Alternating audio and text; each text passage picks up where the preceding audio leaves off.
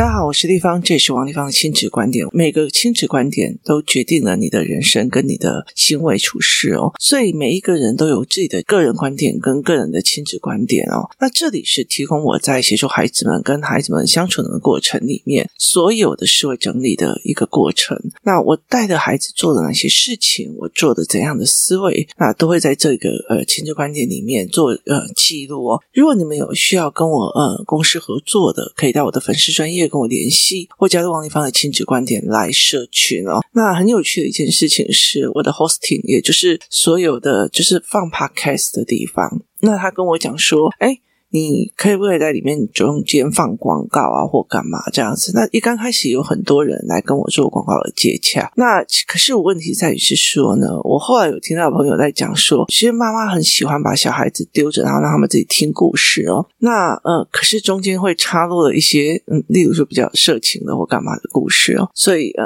对他们来讲，你们有时候妈妈就是去工作了，或者是去做事也不清楚哦。那对我来讲，我觉得嗯，听故事这件事情有一段。时间我其实蛮喜欢跟孩子们一起听故事，可是我那时候的故事机哦，我最大的东西只有两样东西，有一个是在讲那个小英的故事，另外一个是在。讲《汤姆历险记》哦，那那个整个过程其实就是我那天让我的孩子们看了小英的故事的影片，就是找十二怀旧卡通，然后后来在晚上的时候再让他听哦。那原因是为什么呢？原因是因为我看了影片之后，我有那个时代的影像，我有那个时代的画风，我有时代的东西。那晚上的时候在听所谓的呃讲故事的，也是小英的故事，他也是从头到尾是把小英故事那个日本动画，然后把它再把它用。讲出来，那时候好像一个明星去讲这个故事的，那意思就是说我早上的画面晚上重现哦。可是其实如果要让我去让他们去听那些所有他们没有看过的画面或怎么样，其实我会有点害怕，因为我根本不知道他们在脑海里面成像的东西是什么，所以其实它是一个非可控的。所以我其实对小孩在使用就是听故事的那些所谓的那个档案，其实我是会有一点点觉得。嗯，持保留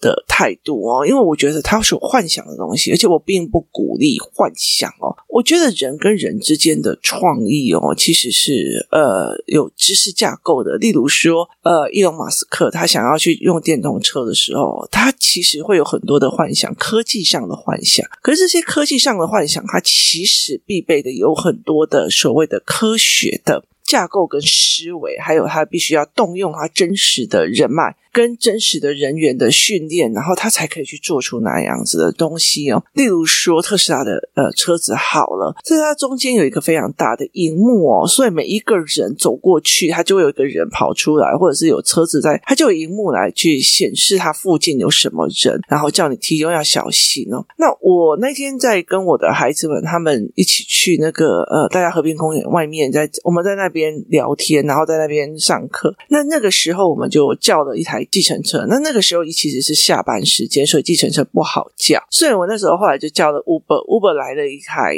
就是特斯拉，然后要来特斯拉，我儿子就非常非常的兴奋，因为他没有坐过电动车。其实最兴奋的是跟我们一起的那个女孩子，为什么？因为她坐在那个中间的那个位置，中控的那个位置哦。那后来我们就一直在看她的 monitor，还有她的状况。那其实其实非常有趣的一件事情是，你去用她的把手的时候，要打开的时候，你就终于知道哦，新闻在说什么？新闻在说，哎。林志颖那时候受伤的时候，为什么延误了救他的时间？是因为他们不知道怎么开那个车门。哦，那时候我在开车门的时候，我就忽然意识到了为什么？因为他先按压下去以后，会跳出来一个把手，然后再把把手打开哦。跟我们找不到把手那个状况是呃会有的。然后我们就进去做了，然后小孩就开始说立方体、立方体、立方体、立方体、立方体。然后我就知道他在讲什么。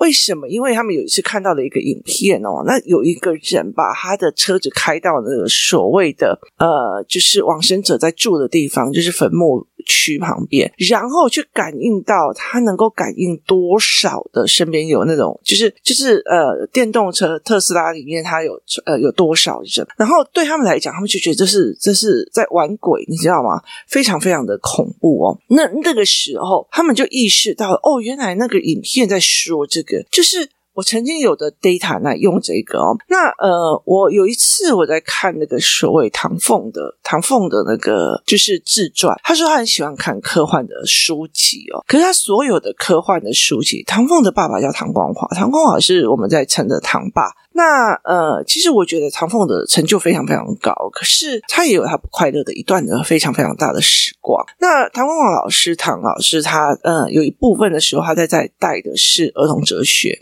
儿童哲学、青少年哲学，他带的是哲学的部分哦。所以，其实，在看谭凤他在解读所有科幻的小说的时候，他是用哲学跟哲学的语言跟哲学的思维去解释那个呃科幻的逻辑哦。所以，其实还是用哲学理论跟哲学，他甚至会有什么老子啊什么有的没有那些呃所谓的中国政治哲学的部分，然后去解读很多的经典的科幻的作品哦。那可是问题在于是我们没有伊隆马斯克的前面的那个所谓的知识跟知识能量，然后呢，我们也没有呃唐凤的哲学的语言。我们没有唐凤的哲学的语言，我们没有见过那些语言，可是我们就直接丢科幻故事给他们哦。那其实我觉得对我来讲是一件非常危险的事情哦。其实那时候我连哈利波特我都没有给我的孩子看。第一个哈利波特的字太小，就是其实我后来到最后那老花眼之后，就觉得看字很痛苦。那我就觉得他那个东西让我觉得非常非常的痛苦，而且看字的过程里面非常的痛苦。然后另外一件事情是，他没有所谓的呃电子书版本哦。如果有电子书版本，电子书可以放很大哦，然后放很小，然后它甚至它不会眩光，然后它也不会重哦。所以其实有电子书版本，我就觉得很 OK。可是呃，作者他一直不愿意开放呃所谓的电子书版本哦。那所以在这整个过程里面，它其实是让我觉得哎。你给了一些科幻的，你给了一些东西，那他有没有办法去做到这一块的一个思维哦？所以，其实在我女儿他们小时候的时候，我要他们是真实的去感应，去干嘛干嘛这样。那呃，那一天我在跟我的孩子们做联想的时候，我发现这一群孩子们，他们其实天马行空的东西就有很很多是科幻的、动漫的，是呃，基本上我觉得光风真实生活上的东西。他们的感应力、他们感受力非常非常的小哦。那其实我觉得可以去看很多的东西哦。就是若以国语课本来讲，就是它也没有那么多所谓的思维性的文章哦。所以小孩子他其实要去判别这些的真伪是非常非常的难的。所以其实，在那整个过程里面哦，像我给我的孩子听了一些呃影片啊，或者是看了一些影片，我其实就会蛮小心的哦。那所谓的呃所谓的创意，对我来讲是所有可能或非可能的影响。意思就是在于是说，其实，在商业界里面非常有名的一个故事是，呃，有一个人。有一个人，然后他呃去看了所谓的动物的，就是保温箱，就是动物还刚出来。你知道孵鸡蛋的时候，以前我们在乡下的时候，我们呃在那个小镇那边，然后有人代孵小鸡，你知道，就是你家的鸡呃生了之后，然后就去他那边，然后他就帮你把小鸡给孵出来，然后光你代孵小鸡这笔钱这样。那有一个地方是代孵小鸡，他必须要有一些小小的黄黄的灯光让你保温哦。那后来有个有一个医生就发现了一件事情。哦，那我也可以做婴儿的保温箱哦，所以他就做了婴儿的保温箱。就后来他就捐了很多，因为救了很多小孩，就就捐了很多。就后来发现那些所谓的呃开发中国家或未开发国家。根本就不会用，为什么？因为他没有人会修，所以后来到时候又有另外一个人把这一个东西，就是把这些所有的东西都变成了，就是你只要会修汽车跟 automobile 你就可以把保温箱修好。所以他的东西其实这是算创意吗？它是算创意，可是它包括了创意所产生。我今天要解决一个问题，我们把它拆解掉。这个医生他想要解决什么问题？想要解决新生儿大量死亡的问题，所以他知道哦，我可以做一个保温箱，让他。可以在里面得到了温暖，然后得到了舒服，然后让他们可以在这个温暖的里面去延续他们的生命，然后去延续他的思维。好，所以接下来就做了一个，他就仿照了所谓的小鸡、小鸭动物园里面的那些所谓的呃保温箱，就是给些小 baby 动物的那些保温箱，然后去做的给人类 baby 的保温箱。然后做完了以后，因为它所产生的东西，或它其实只是产生热能跟一些循环系统。那其实它用的方式，别人不会修，别人也不知道该怎么修，所以。呃，后来另外一个孩子就是做的一件事情，就是把它全部改良成，就是从汽车零件里面的汽车原理去做改良。也意思就是说，只要这个国家有人在开车，有一个会修理汽车的工人，他就有办法去修理婴儿保温箱。所以，当我捐献了婴儿保温箱给一些比较呃低度开发的地方的时候，我不担心它坏掉的时候没有人去维修。所以，其实这些所谓的。创意发明，它的要件第一件事情是观察需求，然后站在别人的立场想，原来我想要救生命。接下来就是想要解决问题的性格。第四个是我要有知识的含量，我要有知识的含量。第五个，我把所有的东西做一个幻想，然后利用我的知识去做一个结合，这才是创造一个东西的功能。例如说，好，以特斯拉这台车子来讲，好，那。我必须要去看到我旁边有人过去，有车过去，所以我必须要有显示影像系统，然后我必须要感应别人。因为我像我们现在，我跟我那些小孩就再再讲一下，他是用热感应吗？感应那边有人是用热感应吗？他怎么知道那个人是骑脚踏车的呢？他怎么样？所以其实他是热感应还是录影系统去产生出来？就是在车子里面包围了一堆录影系统，然后。那如果是录影系统，它怎么会有人去把车子开到坟墓那边去感应到那边有灵体？所以其实这是一个思维，就是这是一个所谓的呃，我们在讨论事情的过程当中，它用了哪些技术？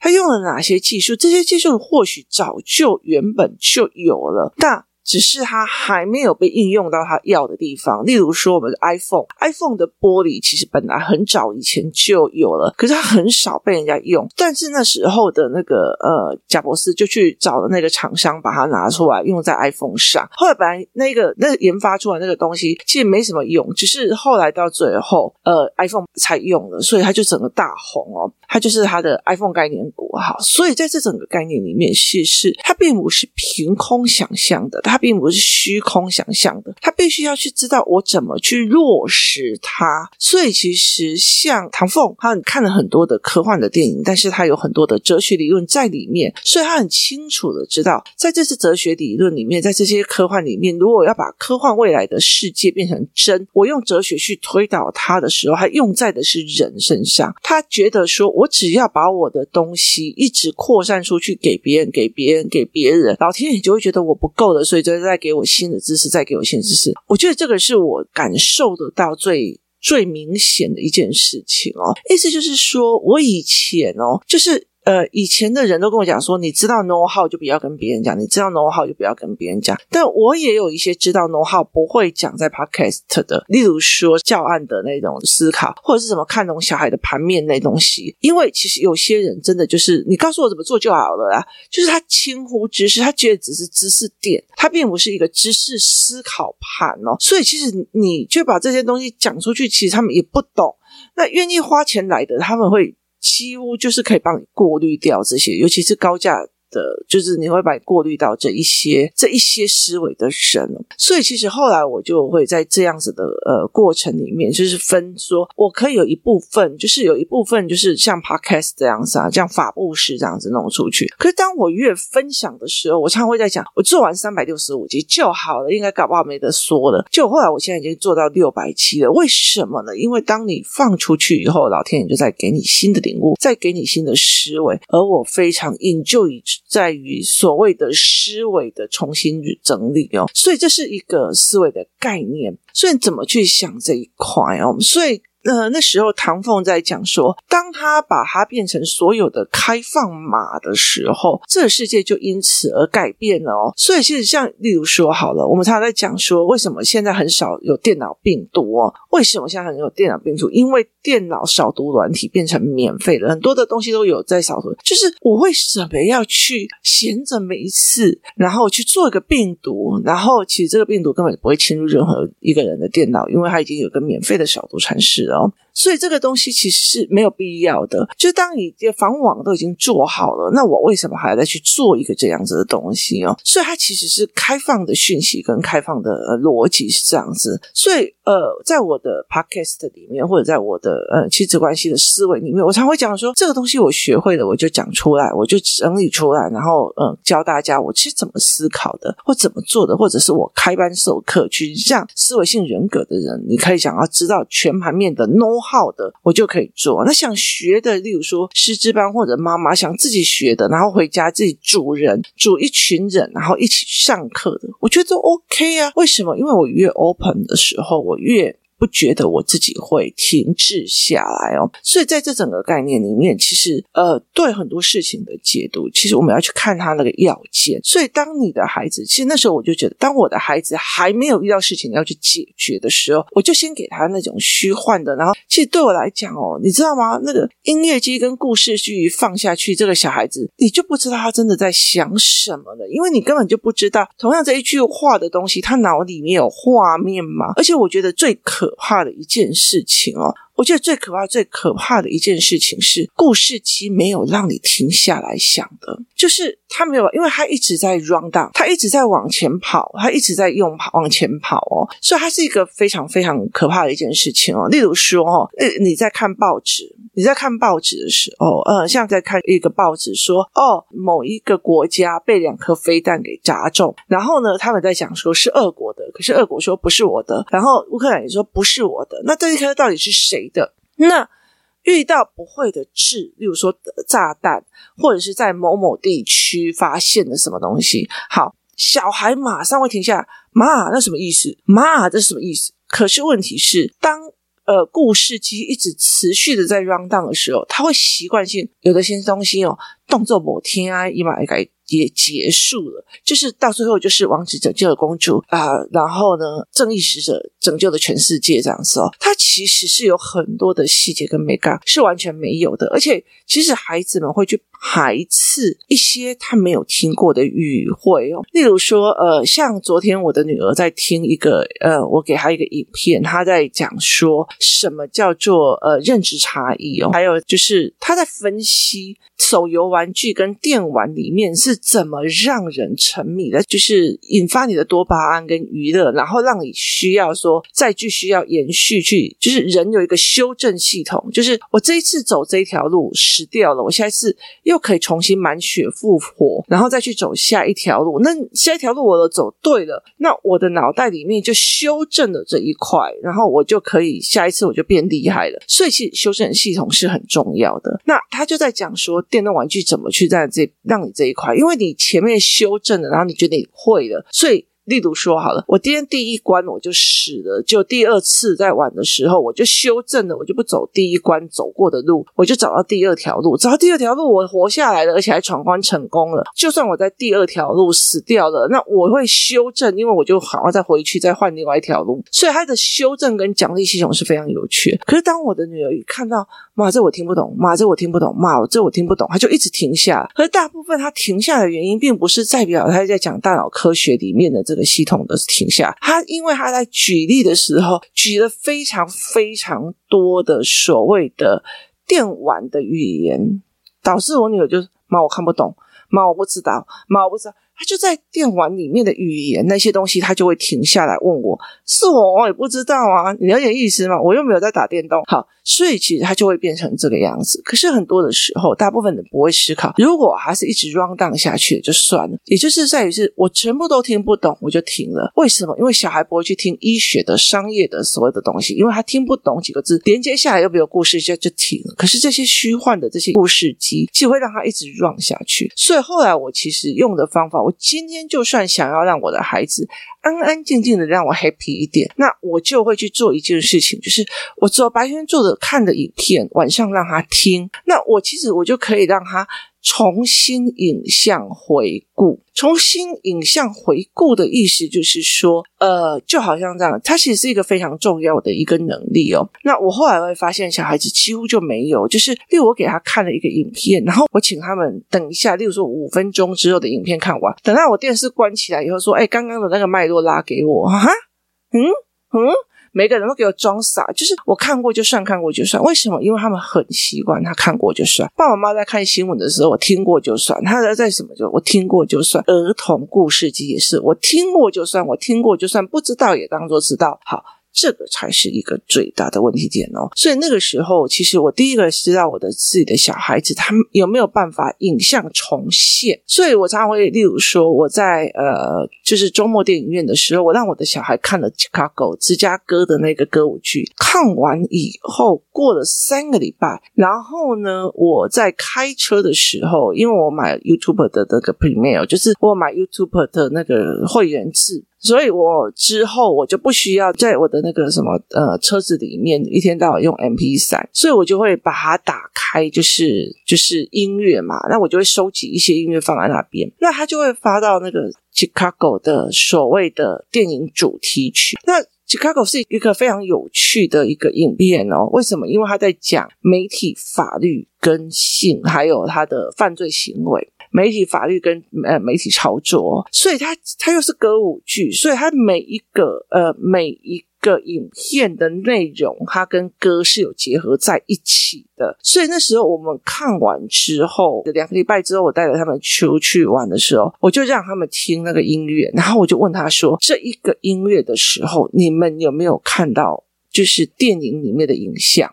好，所以其实很重要一件事情是在于是呃，很多的很厉害的所谓的科学家，或者是很厉害的，就是名医啊，开刀名医，他很常常做的一件事情就是，我今天白天开过几次刀，我晚上会再回想一次，就是影像重现，再回想一次我今天那个刀哪里哪里不对，然后我要该哪里修正。好。这个东西，或许你们这样听到现在，你们会觉得哦，我也要学王立芳啊！现在先让他看小英的故事，然后晚上再给他听小英的故事的有声书，好，然后然后白天再给他看那个什么呃芝加哥，然后晚上再给他听音乐，对。我告诉你，影像重现这件事情，没错，是很多人很厉害的一个原则原因。可是问题在于是，你有没有办法处理孩子内心里面的黑暗面？有些很多的人，他影像重现的部分，是因为学校的同学欺负我，他认定欺负我；学校的老师刁难我，他认为只要多给我功课就刁难我、啰嗦我，只要说我功课没有写完就是针对我。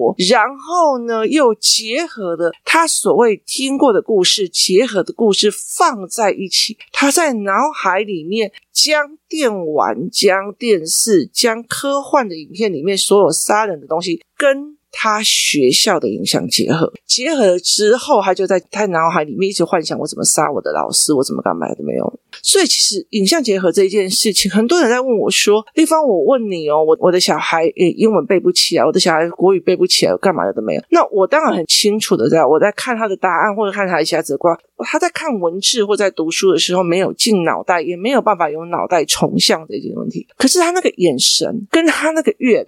如果他的认知前面的认知课、语言课都没有做好的话，我真的叫他为了背单词去把这件事情做好，对我来讲是一件让我很良心过不去的一件事情。为什么呢？因为我真的不知道他在怎么解读他爸爸妈妈管他，他怎么解读学校给他作业，他怎么解读走过去的那个人闯红灯，就是他如果都是用怨恨的态度在讲，然后我也不知道他看过什么书，如果他看的都是那种所谓的呃，然后他认为他自己是正义使者，我要炸掉学校，所以在这整个过程里面，这两个东西的影像在他脑海里面成像化了，成为一个真正的影像之后，对这个孩子来讲，并不一定是好好的，它并不一定是好的，所以其实对我来说，我觉得有些事情有好必有坏，必须要把它的要点跟要点思考清楚。教案教材课的家长们，其实你们在听今天这个录音的时候，你就会清楚的知道，我一直在跟你们谈的是什么。有很多的教案教材，其实是在让你的孩子走路有一个非常可怕的一个心理折磨的状况。那很多的概念是怎么做，然后接下来该怎么做，那你们也很清楚。所以，其实，在我的概念里面，是于是说，呃，影像的结合是怎么样？那你在给他们看什么书、读什么东西的时候，你要去理解，站在他们的角度去思维，而不在哦，人家说这个故事很好看，人家说那个故事很好看，人家说怎样说，所以。为了阅读的文字就要去做，为了阅读哦，我的小孩看完《哈利波特》第几集了，让你就是炫耀在做这件事情。可是问题是，他看完就算用英文看完所有的《哈利波特》，他脑海里面想了什么？他的幻想是什么？他脑在成像出来的东西又是什么？其实很难知道。所以，其实在我的教案里面有个文字图像化的一个教案，那呃没有公开贩售。接下来会给所谓的师资班，他们之后想要去开。课的时候可以使用，或者是家长有上过师资班的人，他们一样一样来做。那这样子的方式，我才有办法去协助孩子们做这样子的思维，走这样子的路哦。所以。文字成像化其实是一件非常有趣的一件事情。很多事情你看起来是像救赎，很多事情看起来转一个方向，它是一种杀害。很多东西，我那时候我在跟教材班的妈妈在讲说，请你把事情看清楚。当你可以盘面整个看清楚的时候，你才可以做出正确的选择。今天谢谢大家收听，我们明天见。